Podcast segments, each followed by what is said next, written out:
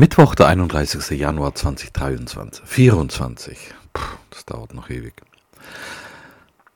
Als meine Frau das Rentierfell auspackte, war das Interesse der Hündin geweckt.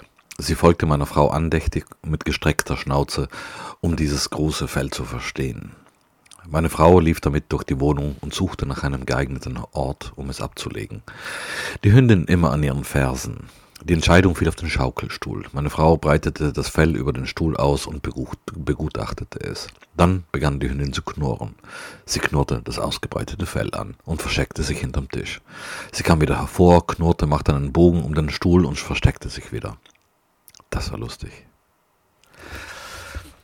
Sonst waren die letzten beiden Arbeitstage unglaublich produktiv. Es geschah lange nicht mehr, dass ich abends nach Hause komme und das Gefühl habe, richtig viel erledigt zu haben. Übrigens gibt es ein Interview, Link dazu im Text, mit einer amerikanischen Psychologin auf Spiegel Plus, das mich sehr begeistert hat. Über Winter und wie man das, wie man den Winterblues verhindert.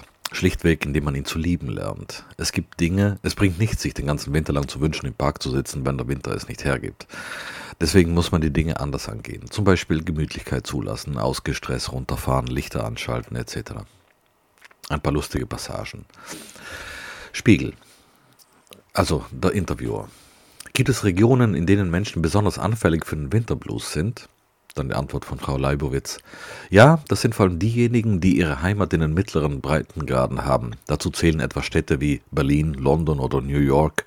Man würde denken, dass es dort, wo der Winter deut deutlich dunkler und extremer sind, auch zu mehr Fällen von Winterblues und Winterdepressionen kommt. Aber das ist nicht so. Nach meiner Auffassung und Forschung ist der Grund folgender.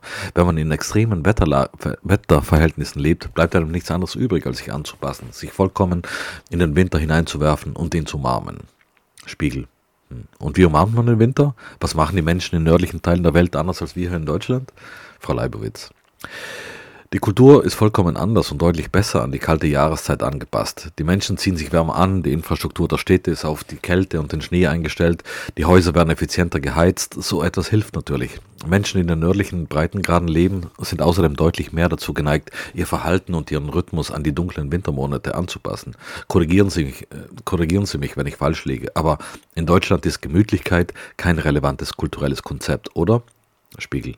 Es ist auf jeden Fall kein Volkssport, würde ich sagen. Nein. Und so weiter. Ja. Am Abend fand das Pokalspiel gegen Kaiserslautern statt. Ich saß zu Hause und sah eine eher traurige Niederlage. Ich hatte meine Dauerkarte für dieses Spiel bereits im Dezember vergeben. Ich weiß aber auch nicht, ob ich die Niederlage mit Freunden im Stadion anders verarbeitet hätte. Seit anderthalb Jahren ist bei mir eine gewisse Egaligkeit bei Niederlagen eingetreten. Ich interpretiere das als Selbstschutzmechanismus, aber darüber schrieb ich schon. Vielleicht ist es aber auch etwas anderes. Es äußert sich leider auch darin, dass mir Siege weniger Freude bereiten als früher. Bei der Audiobearbeitung nennt man das Normalisieren, wenn man die Ausschläge oben und unten wegfeilt. Das machen auch Antidepressiva, oben und unten wegfeilen. David Foster Wallace nahm sich deswegen das Leben, weil er nicht nach oben und nach unten füllen konnte. Klingt jetzt sehr dramatisch, wenn ich das so schreibe. Ich bin nicht sonderlich suizidal, aber der Vergleich bot sich gerade an.